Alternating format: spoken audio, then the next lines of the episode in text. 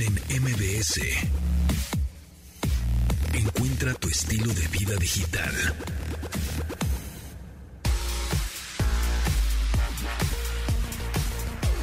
Bienvenidos amigos, ya eh, martes 18 de enero, cuando son las 12 con 2 minutos de este 2022. Mi nombre es José Antonio Pontón. Bienvenidos a este programa Estilo de Vida Digital. Ya saben en dónde seguirnos y en dónde descargarnos. Nos pueden seguir en arroba Pontón en MBS, ahí en redes sociales, Instagram, Twitter, ahí andamos. Nos pueden preguntar desde ahí. Yo estoy aquí con los teléfonos este, eh, viendo todos sus mensajes y por supuesto al teléfono en cabina 51 55 51 6605 y nos pueden descargar en podcast, ya saben. Bueno, y los podcasts de todos los programas de toda la estación, ¿eh? Este, si agarraron ahí alguno machucado, no, lo buscan en cualquier plataforma, en Amazon Podcast, en Apple Podcast, en Google Podcast, en Spotify, en donde quieran Ahí buscan el nombre del programa y ya está. En, en esta ocasión, bueno, pueden buscar Pontón en MBS y bueno, eh, pueden descargar el podcast y escucharlo cuando quieran. Oigan, pues nos eh, levantamos con la noticia de que Xbox compró eh, Activision Blizzard por casi 60 mil, bueno, 68 mil 700 millones de dólares una locura, una de las adquisiciones más grandes en la historia de la industria de los videojuegos. Y Phil Spencer, el meromero tatiasca, el meromero petatero, CEO ahora de Microsoft Gaming, antes se llamaba como CEO o director de Xbox, pero ahora es Microsoft Gaming, o sea, como que ya es más allá de una consola, ¿no? Ya están viendo que es un servicio de videojuegos en que, bueno, ya habíamos platicado en varias ocasiones, hasta hace unos años, de este del futuro de los videojuegos, que prácticamente lo vas a jugar en donde hay una pantalla, ya no vas a necesitar una consola o no, si quieres una consola la tendrás, si quieres una PC, pues ahí la tienes y puedes jugar, quieres una pantalla inteligente, ahí está y puedes jugar. Habrá obviamente títulos este nada más este o modificados para ciertas pantallas, para móviles, etcétera, u otros nada más exclusivos sí, para consolas porque necesitan el poder de la consola, etcétera. Pero bueno, pues ahora Microsoft compra Activision Blizzard. ¿Qué, qué es Activision Blizzard? Bueno, pues nada más y nada menos que los que hicieron Call of Duty, ¿no? Ahí nada más. Entonces, bueno, pues se va a poner sabroso esto, esto de los videojuegos. Ah, en, ahorita y en el futuro. También, eh, si están buscando una solución para que tengan internet en toda su casa, hay varias opciones. Eh, que se crea una mesh, así se llama, una malla, digamos que es con el, mismo nombre de tu red, el, que le pones a tu router, por ejemplo, o le pones un nuevo nombre a tu red y vas a tener internet en todos los rincones de tu casa a través de estos dispositivos que vas a ir poniendo, pues que en la sala, que en la cocina, que en el baño, que no, porque luego resulta, no, ay, es que eh, no tengo en el baño internet. Bueno, pues hay que ponerle uno de estos dispositivos que se llaman Mesh o este o Maya. Hay de varias marcas, está por ejemplo uno, un TP-Link por ahí que está económico, pero aquí la noticia es que ya está a la venta en México oficialmente, porque solo está en Estados Unidos, el Google Wi-Fi que es de Google. Entonces, eh, esto está interesante porque poco a poco vemos como el hardware de Google, es decir, los dispositivos, el aparato como tal, ya están disponibles en México. Ya vemos que tienen cámaras, ya vemos que tienen timbres inteligentes, ya tienen estos dispositivos para crear internet, digamos, en toda tu casa. Pero había una pregunta por ahí que me hacían, oye, pero ¿qué? ¿Tengo que pagar un mensualmente? A ver, no, no, no, no, no, no. Son dispositivos, son unos como cilindros que uno lo conectas a tu modem que te da tu proveedor de internet. Ajá. Y luego los otros dos o tres o los que quieras, los pones alrededor de tu casa, en donde tú quieras de tu casa, en el jardín, en el patio, en la piscina, el jacuzzi, en donde tú quieras. Bueno, ya que los pones, vas a tener internet en toda tu casa. En realidad lo único que está haciendo es creando eh, una cobertura de internet, del mismo internet que tú pagas al proveedor que tú le estás pagando mensualmente, no sé, tus 500 pesos mensuales no estás pagando más, solo es, le pagas 500 pesos mensuales a tu proveedor, ¿no? Por tu internet, y aparte compra, eh, pagas únicamente, es un pago único, de estos dispositivos para tener internet en toda tu casa, y bueno, pues ya está disponible en México esto. NMBS 102.5. Ahora sí le damos la bienvenida a Paulina Millán. Eh, listos, directora de investigación del Instituto Mexicano de Sexología, y vamos a hablar de tríos. Cuando decimos tríos, ¿a qué te viene a la mente? ¿Cómo estás, Paulina? Ay, no te oigo. ¿Por qué no te oigo? ¿Estarás apagada? ¿Tu micrófono está apagado? ¿Acaso? Sí, porque ya se oyó un clac. Eso, ya, te oigo. Muy bien. Lo prendí, lo. Sí, yo creo que los panchos, ¿no? Exacto, los panchos. Tú tenías hambre, entonces dijiste. Sí, un refresco, unas papitas. Me parece muy bien. Exacto, una hamburguesa. eh, no, yo creo que, bueno, mucha gente tiene, fíjate que tiene esta fantasía y algunas personas no solo la tienen como fantasía, sino lo tienen como algo que les gustaría hacer con su, con su pareja a veces. Algunas personas no, no tienen tan claro como con quién. Ah, y a veces con la pareja yo diría que puede resultar un poquitito más difícil porque la pregunta que siempre me hacen es con quién y dónde encontrar a la persona. Eh, porque además aquí el género también de la persona que se va a unir al trío que a veces es como, a veces es, es como este unicornio sexual. No, no me inventé la palabra, la palabra ya existe, creo que por ahí alguna vez la mencionamos, como esta persona que está dispuesta a vivir un trío con una pareja, que puede ser un hombre, puede ser una mujer, que realmente esté dispuesta a, entrarle a esto con la, con la pareja y hacer este trío. ¿Cómo ves tú? Híjole, pues está complicado, es decir, en el sentido de... Mm, de un trío con una pareja, cuando no, cuando tienes como amigos o amigas o amigues con derechos, o derechos o derechas, ¿no?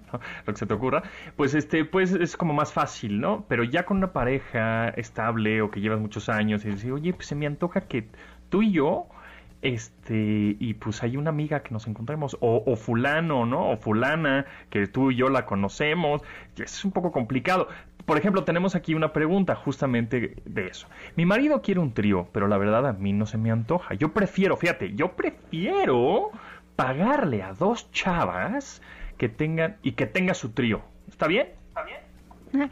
Es que sí, mira, a ver, hay varias cosas. Yo veo muchísimas parejas en donde una de las partes quiere tener un trío y, la otra persona no. Y entonces lo que pasa en la relación es que pasan, y, no, no es un día, no es una semana, son años de insistencia de uno de los dos para que haya un trío. Y entonces hay que hacer un trío, por favor, cuando hacemos un trío. Y, creo que habíamos hablado alguna vez de esto en el no no con los tríos, pero en, en, el sentido de que hay tanta insistencia que pueden pasar varias cosas. O la persona termina accediendo a esto, pero eso no garantiza que la persona se la pase bien. O sea, a lo mejor ya es como el cansancio. Te digo que sí, no porque estoy consintiendo ni porque me pues. guste la idea, sino porque ya me hartaste verdaderamente. Y entonces lo que yo quiero es que ya te calles. Y a veces digo que sí, pero no te digo cuándo. Y eso va a pasar porque yo ya quiero que te calles, ¿no? Y te digo sí, cuando haya oportunidad, que no va a haber la oportunidad porque ni la voy a buscar ni la voy a propiciar. Entonces, fíjate la desesperación de algunas personas que es como ya prefiero que se vaya con otra persona, pero que no sea yo, porque claramente yo no quiero. Entonces ahí es un claro no. Y lo que pasa también muchas veces es, yo accedo porque no quiero perder a la persona, porque ya quiero que se calle la persona, lo que sea, y entonces termino pasándomela mal y luego termino cobrándomela, porque también eso ah, pasa. claro. Y entonces eso no termina, le quiero decir a las personas, nunca accedan a hacer algo que no quieren, que no les nace, que no les late, porque además luego la persona está de, oye, nos la pasamos increíble y si lo volvemos a hacer, o sea, eso no es el fin, no se lo crean. Está tremendo. Pero bueno, ¿con quién? Esto de que la amiga que tenemos en común, solo que tengan amigos bien abiertos, oigan. Yo la verdad, cuando dijiste prefiero contratar a alguien, a veces también se vale contratar a alguien como para el trío en la pareja. Porque algo que también de repente he visto, perdón caballeros, pero a veces pasa que oye, dile a tu amiga, oiga, no, o sea, dile a tu hermana, oiga, no, o sea, no sé cómo vamos aquí a regentear a las amigas, o sea, no, no es un favor que uno le pide a una amiga, a menos que tu amiga sea muy abierta y haya una confianza y a la amiga le guste el marido, pero ojo, ¿eh? Porque yo le digo a mi amiga, oye, vamos a hacer un trío con mi marido y la amiga, ay, sí, sí, me encanta tu marido. O sea, vamos a poder vivir con esa información. Exacto. Hay gente que sí, por supuesto.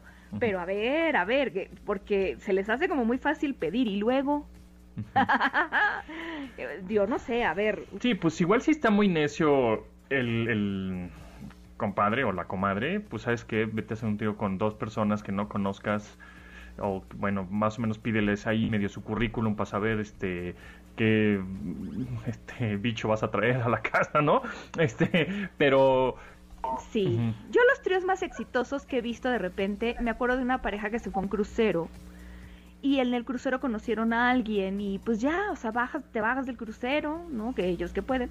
Y entonces pues ya te, te olvidas de esta persona o vas a algunas de estas fiestas de intercambio, que hay varias en este país, en varias ciudades. Y entonces pues ya realmente son fiestas para adultos y ya tú cumples esto siempre y cuando la pareja quiera, ¿no? O, o vas como una persona soltera estas fiestas, claro. Entonces yo sí recomendaría, si va a ser alguien eh, que vas a ver después, ¿cómo te vas a sentir de ver esa persona? Em, y también mediar el alcohol y sin, qué va a pasar también, porque luego si te malentonas muchísimo en la fiesta, pero ya después, ¿qué va a pasar después? Ay, híjole, bueno, vamos a un corte, regresamos porque tenemos muchas más preguntas. No están de más las caricias, ¿eh? nunca sobran las caricias entre eh, parejas, caricias a los hijos. Continuamos después del corte con Pontón en MBS. Estamos de regreso con Pontón en MBS. On the Top of the World de Imagine Dragons. En esta emisión de este programa vamos a poner rolas que cumplen 10 años. Efectivamente, amigos, esta rola del álbum Night Visions de Imagine Dragons es del 2012. Oh my god, parece que fue ayer y ya pasaron 10 años de esta canción On Top of the World Imagine Dragons. Y las próximas dos rolas que vamos a poner también cumplen 10 años, así que no se despeguen.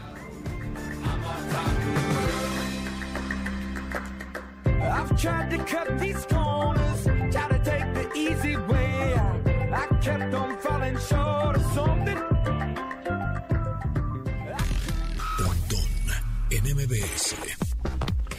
A ver, seguimos platicando con Paulina Millán, directora de investigación del Instituto Mexicano de Sexología. Ya saben, como todos los martes, estamos hablando de tríos, eh, tríos. ¿Cuáles son los pros y contras para una relación de un trío? Nos preguntan. como los pros y los contras. Pues yo creo que hay más contras que pros, ¿no? Mm, es que la lista puede ser muy larga, pero depende mucho de qué, qué es que me estoy oyendo un poco doble. Sí, te estás oyendo doble, ¿verdad? Sí, está, está rarillo, está rarillo. A ver, vamos a ver qué pasó. ¿Qué pasó ahí? A ver, a ver. Bueno. Em, a ver, a ver, háblame. Eh, Ah, Todavía no, no, sé si traigas audífonos, pero bueno. No. Ok, a ver, vamos a, vamos a ahorita rectificar aquí un poquito la onda de la retroalimentada, pero, eh, pero estamos platicando justamente de los tríos, que es complicado, y ahorita también la pregunta que le voy a hacer a, a Paulina es que es más común que un hombre quiera un trío con dos chicas que una chica con dos hombres, ¿es más común eso o, tam, o es parejo? Sí, bueno, en realidad, sí, muchos hombres lo que piden es eh, que haya dos mujeres cuando le piden a su pareja. Pero no se imaginan que la pareja, obviamente lo que puede querer también es que sea, o sea, su mujer con, con otro hombre, pues. O sea, como que la idea es, el trío tiene que ser un hombre con dos mujeres. Ok. Y no, no necesariamente, ¿no? Pero pues si te llevas, te aguantas. O sea, en dado caso de que es, si, si, si, si se armó el, el hombre con dos mujeres, entonces una de ellas te va a decir, pues ahora hazme tú al favor, necesito tú y otro compadre conmigo. Y pues entonces... Pues, más bien yo creo que es un tema de negociación. O sea, si decimos queremos hacer un trío, pues, pues sí, puede ser que a lo mejor primero un turno y luego el otro, pero por lo menos no asumir que tiene que ser a fuerza el hombre con las dos mujeres. Y porque nos preguntan también por qué los hombres se obsesionan con este tema, o sea, por qué es uno de sus sueños. ¿Será porque ven mucha sí. porn? Sí, yo creo que mucho exceso y porque nos, nos han vendido esto como que es una relación sexual que no te puedes perder y es una experiencia que te va a cambiar la vida. La verdad es que muchas personas que la viven les gusta, pero nada más. Algunos otros se decepcionan justamente porque como se las han vendido como la gran cosa y la viven y dicen, bueno, pues ya, no, no es la gran cosa justamente, pues se decepcionan un poco. Entonces, hay gente que no le gusta para nada, no es como ya lo viví, la verdad es que no es lo mío. Eh, entonces sí, pero, pero por probar. Creo que la mayor parte de la gente dice, pues por probar lo tengo que hacer. Justo es lo que te iba a preguntar. También nos dicen, no sé cómo decirle a mi novia que quiero tener un trío sin que piense que soy un pervertido.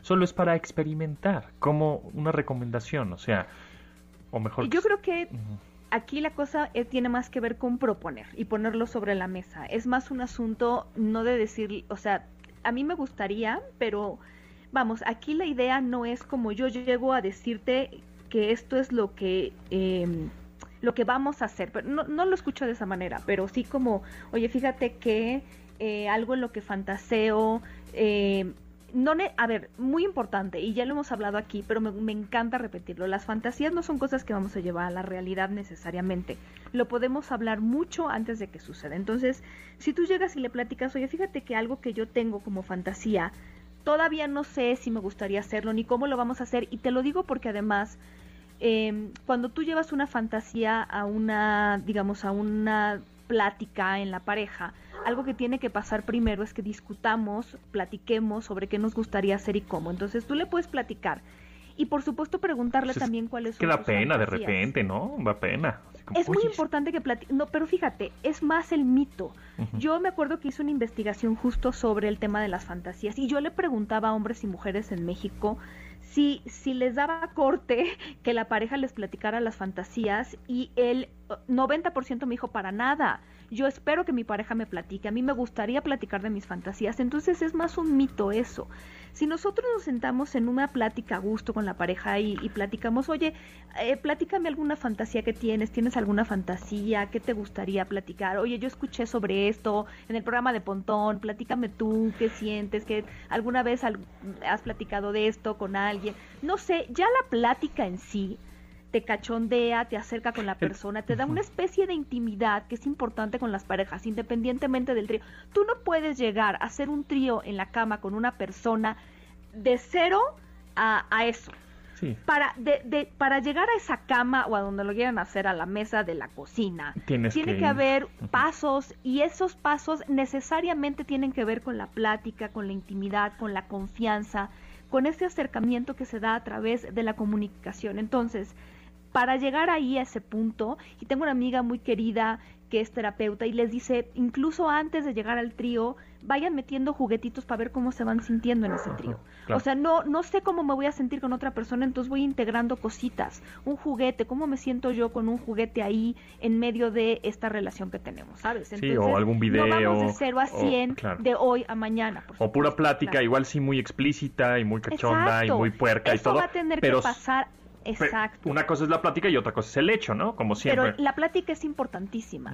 Antes del trío, ya, ya decidimos, ya lo tenemos, ya sabemos qué te gustaría que pasara, qué te gustaría. A ver, a mí me gustaría verte que le hagas esto a la otra persona. No me gustaría verte que le hagas esto a la otra persona. Ah, ¿Qué me daría nerviosito? ¿Qué necesito yo que pase antes del trío y después del trío? Después del trío necesito que nos vayamos a abrazar, a un hotel, a un incluso a un fin de semana para como reconectar como pareja.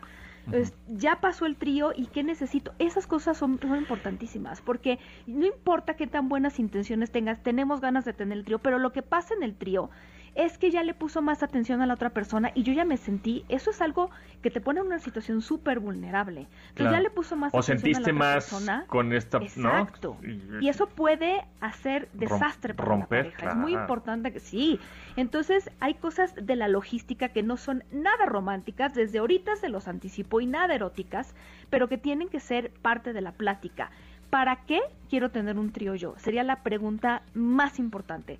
¿Para qué? Pues para ver a mi pareja con alguien más porque eso me excita, para conectar con mi pareja, para tener una experiencia nueva. Pero, pero siéntense a arrastrar el lápiz, a decir cómo me gustaría, qué me gustaría, y lo platicamos con la pareja, qué cosas también se vale decirme si me podrían hacer sentir amenazado, qué cosas me gustarían, y entonces lo platicamos, porque puede ser así súper explícito, oye, la verdad es que a mí sí me gustaría que hubiera o no hubiera penetración.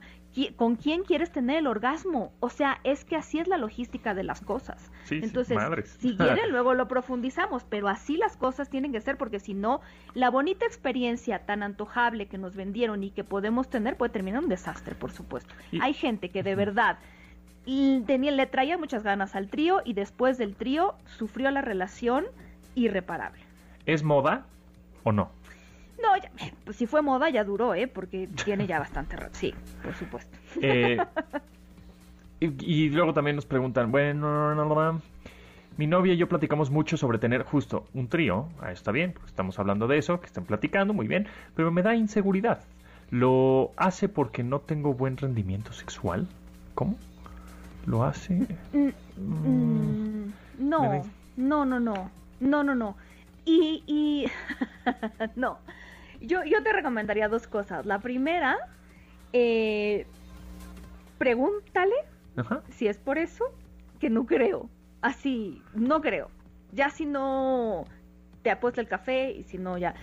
No. Y segunda, créele y no te malviajes.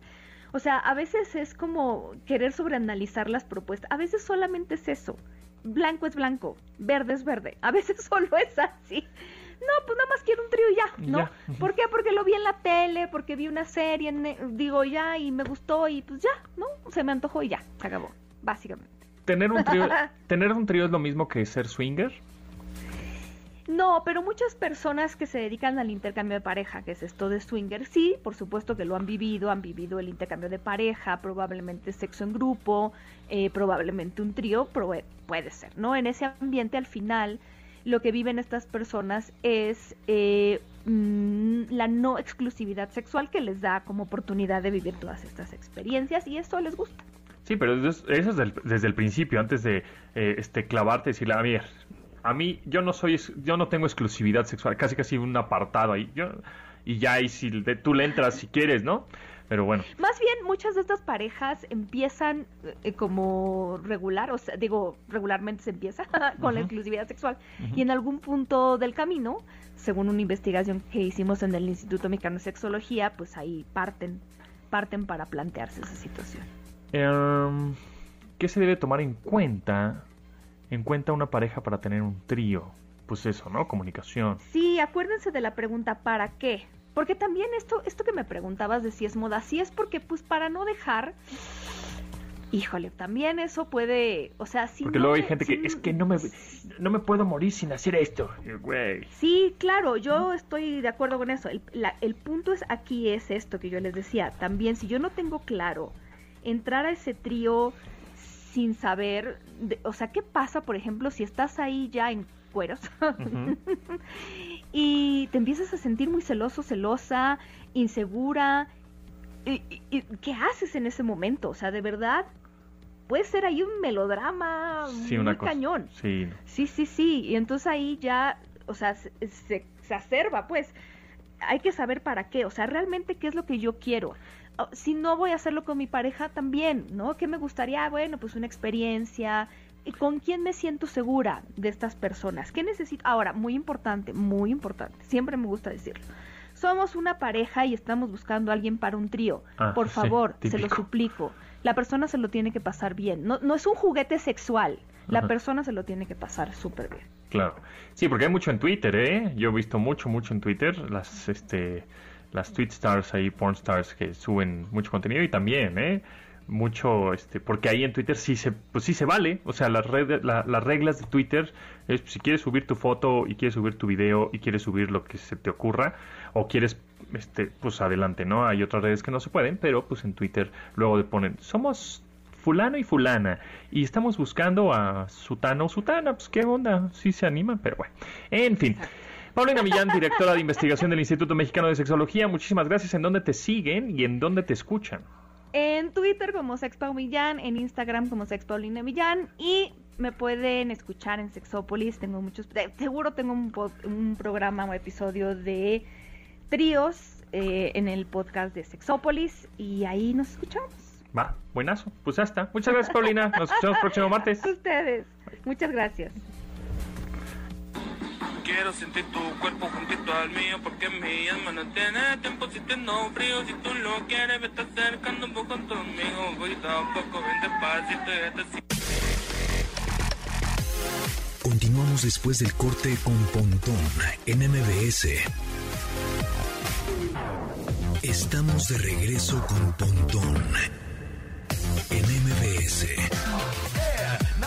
Exactamente, esta rola, como habíamos mencionado, también cumple 10 años, 10 años, Psycho Gunman Style, es K-Pop, que bueno, pues en, justamente en el 2012 rompió el récord de YouTube del video más visto de todos los tiempos, que ya después Despacito fue el que le ganó, eh, de este Luis Fonsi. Pero bueno, Gangnam Style fue el video en esa época. Y en esa época estamos hablando de 10 años. ¿Qué pasará? ¿Cómo se imaginan el mundo en 10 años? Estamos en el 2022. Y miren qué rápido pasó del 2000, de Gangnam Style 2012 a 2022. ¿Qué veremos en el 2032? Seguramente cosas impresionantes que pues no vamos a entender muy bien. Pero nos vamos a tener que acoplar, actualizar, entender y no nos va a quedar de otra. Así que más bien vamos a entender esto de las criptos, que la NFT, que el, este, la red 5G, inteligencia artificial, robótica, lentes inteligentes, realidades mixtas, metaversos. Bueno, todo eso lo vamos a vivir en 10 años. Y 10 años, miren, así de rápido se pasa.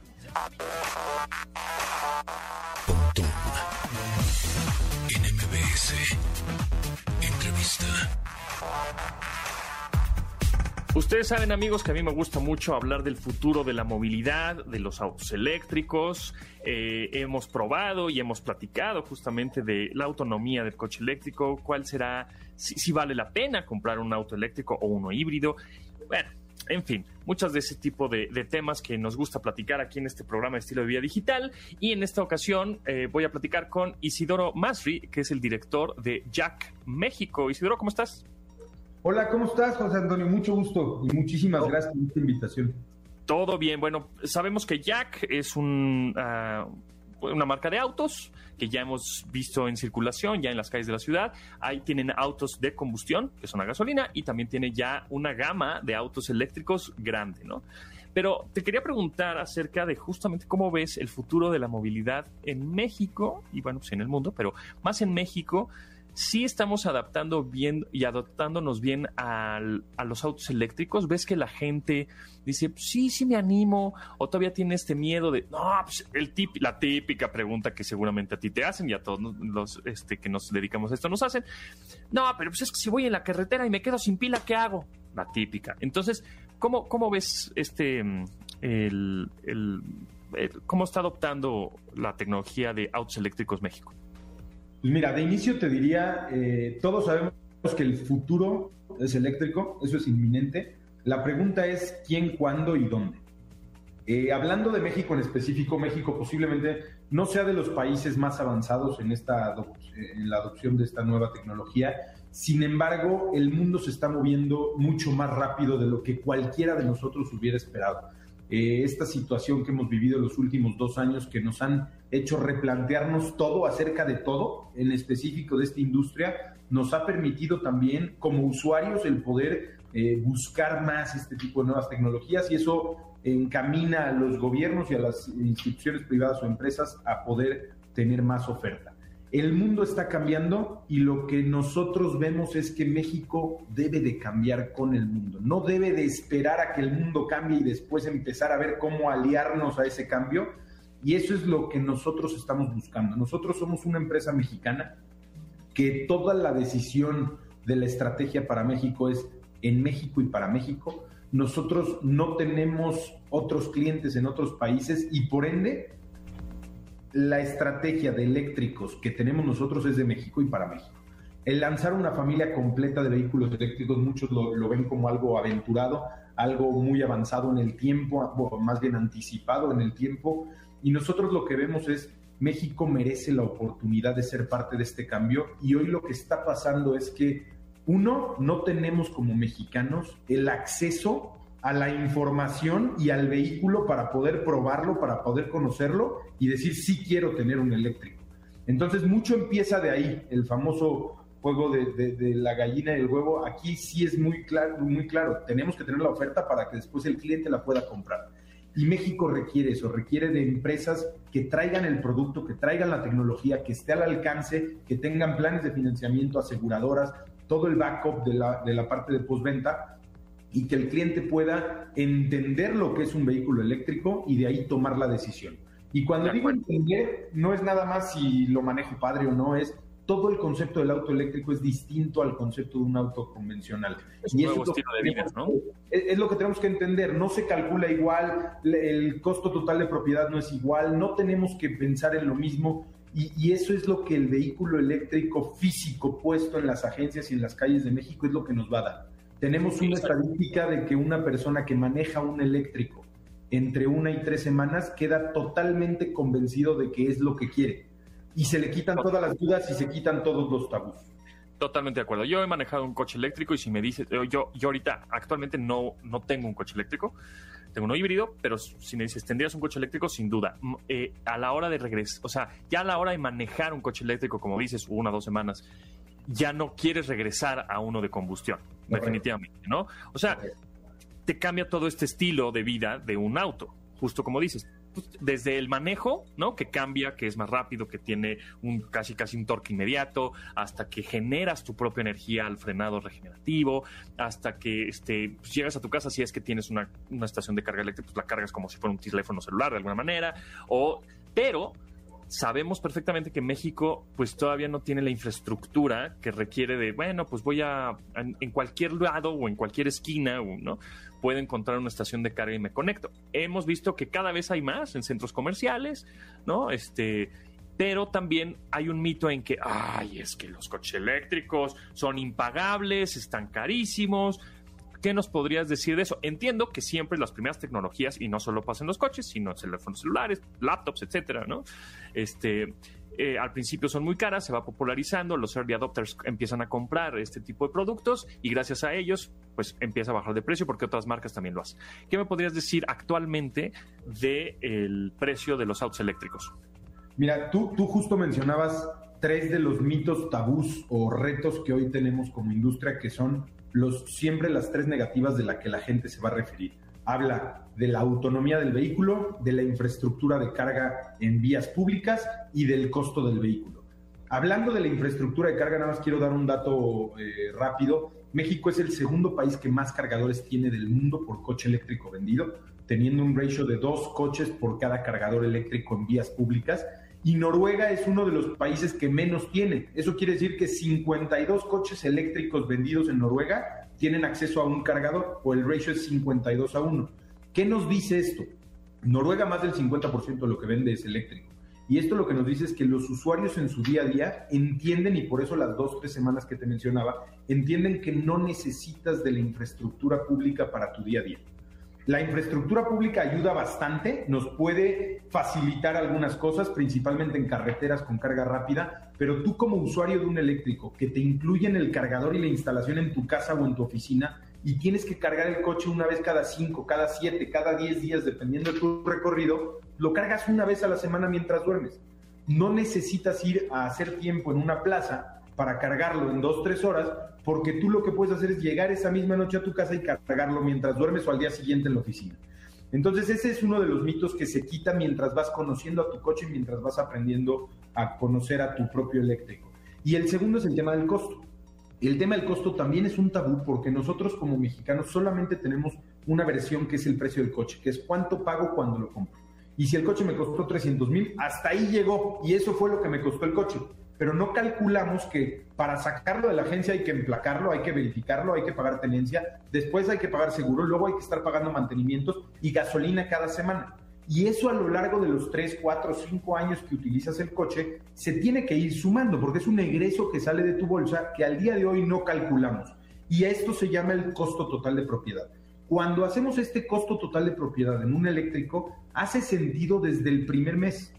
Si el mes uno tú estás pagando tu coche a crédito y calculas el crédito más la gasolina, más un equivalente al mantenimiento que se tiene que hacer y todo el tema de tenencia y, impuestos que se tienen que pagar en uno de combustible, el primer mes ya es más eficiente un vehículo eléctrico. Claro que depende de los kilómetros que recorras y de ciertas cosas. Sin embargo, ya no se trata de un tema de costo, se trata de entender cómo debo de calcular ese costo para saber si el precio de un coche debe o no ser comparativo, porque no nada más es contra el precio de adquisición, sino todo lo que conlleva ese costo. Y por último, tener en cuenta que tú estás invirtiendo en un activo. Por ende, no estás gastando todo lo que en el de combustible gastas. Nadie nunca te va a pagar por todo lo que le echaste de gasolina a lo largo del tiempo.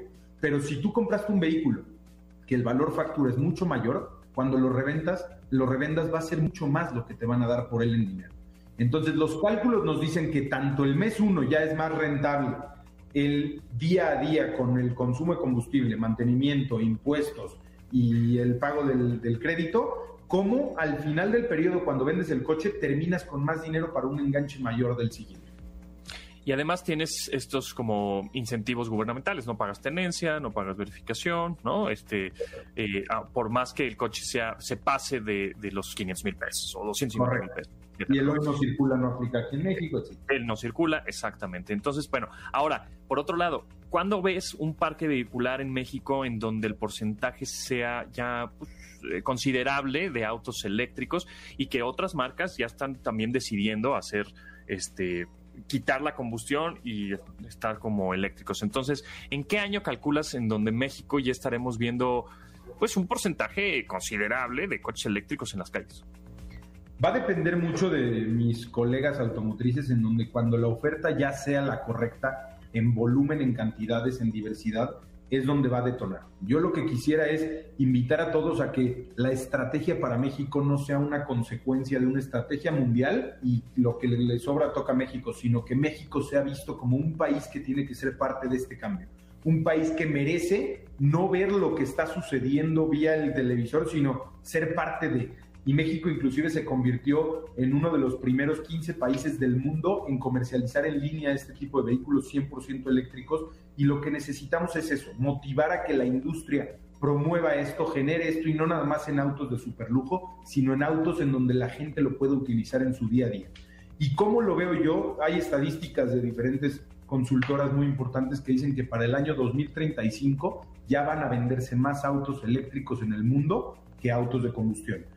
Esperemos que México pueda estar al mismo ritmo que el mundo y creo que puede ser una gran oportunidad para el usuario, para la empresa, para toda la cadena de, suministro de todo lo que viene detrás del auto y hasta llegar al cliente final y la postventa que viene después.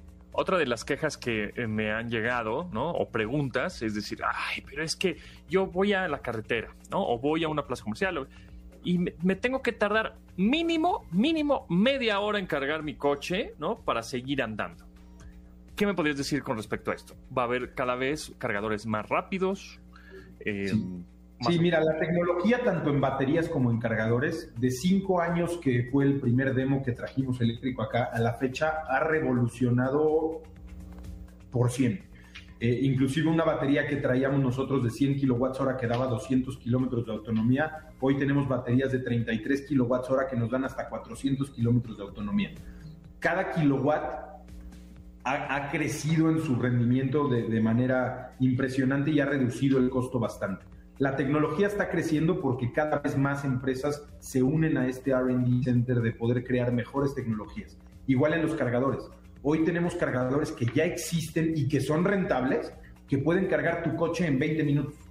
Todo depende de que exista también un mercado para que el que va a poner ese cargador y va a hacer la inversión diga, bueno, vale la pena porque lo van a usar tantos coches y con eso va a ser rentable toda la cadena. Es igual como empezó el negocio de las gasolineras. Antes no había una a cada esquina. Y hoy, mientras más parque vehicular se ha ido acumulando, pues más eficiente va volviendo las filas te puedes tardar también los mismos 20 minutos, ¿no? Este, al cargar gasolina. Y ya por último, un rango de precios de coches eléctricos que podrían ir desde, no sé, eh, en, el, en el mercado general, o sea, podrías conseguir el coche más barato cuánto cuesta y el coche más caro cuánto podría llegar a costar que sean eléctricos. Tuvimos un lanzamiento que me comentaba Alex, que igual ya, ya estás tú por, por manejarlo, que es la E10X, que es un vehículo perfecto para la ciudad en donde cuenta con todos los atributos de tecnología, de equipamiento, de seguridad, de confort. Es un vehículo que te da 360 kilómetros de autonomía y tiene el precio más accesible del mercado, inclus, inclusive con los híbridos. Es un precio de 400 mil pesos en una de las versiones, 425 mil con cargador y con la instalación incluida, y 416 en su versión cargo. Y esto nos permite tener ya un vehículo en los rangos de precio que, que hoy ya no podemos decir el eléctrico es imposible de parar. Y este es un vehículo perfecto para el 95% de los usos del país. Y eso es lo que nos permite. exacto, es un vehículo, es un city car. claro. Y bueno, y de los más caros podríamos llegar a 3 millones, 4 millones de, de diferentes Sí. marcas, ¿no? Y de lujo. Y ahí depende mucho el lujo, ya no es tanto el costo de la batería, ya es más la marca, el lujo y lo que quieren. Nosotros también tenemos vehículos comerciales eléctricos, por ejemplo, el camión de 3,5 toneladas 100% eléctrico con casi 300 kilómetros de autonomía, sí anda por ahí de 1,400. Muy bien, pues ahí está. Un camión de ese tamaño no es nada caro, es bastante eficiente. Pues muchas gracias. El tiempo se nos va volando. Muy, muy interesante esta plática acerca de la movilidad eléctrica, el futuro de la movilidad y los coches justamente eléctricos que van a estar ya, ya están circulando, ya los he visto circulando en México y seguramente ustedes también han visto muchos cargadores, cada vez más cargadores en plazas comerciales, hoteles, restaurantes o las famosas electrolineras. Gracias Isidoro Masri, director de Jack México. Pues estaremos ahí muy al pendiente y muy, este, pues sí, de las actualizaciones de, de la marca en México. Muchas gracias y yo nada más quisiera concluir, concluir diciendo, por favor vayan a manejar un eléctrico. No digan que no y no se queden con los tabús simplemente porque así es lo que pensamos. El eléctrico nos cambia la forma de percibir la industria automotriz. Manejen un eléctrico, sean parte de esto y entiéndanlo y decidan después si lo quieren o no, pero manejen un eléctrico. Estoy de acuerdo, estoy de acuerdo. Muchas gracias Isidoro, que estés muy bien. Muchas gracias. Continuamos después del corte con Pontón en MBS. Estamos de regreso con Pontón en MBS. Everybody Talks de Neon Trees, exactamente otra rola más que cumple 10 años. Salió en el 2012 de su álbum Picture Show. Madre mía, parece que fue ayer, ¿verdad? Y pues ya tiene 10 añitos esta rola de Neon Trees. Y bueno, pues la canción, ya saben, Everybody Talks.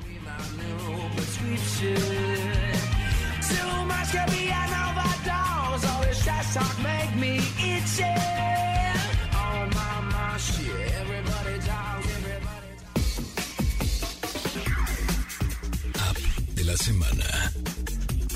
Ocio o productividad en la palma de tu mano.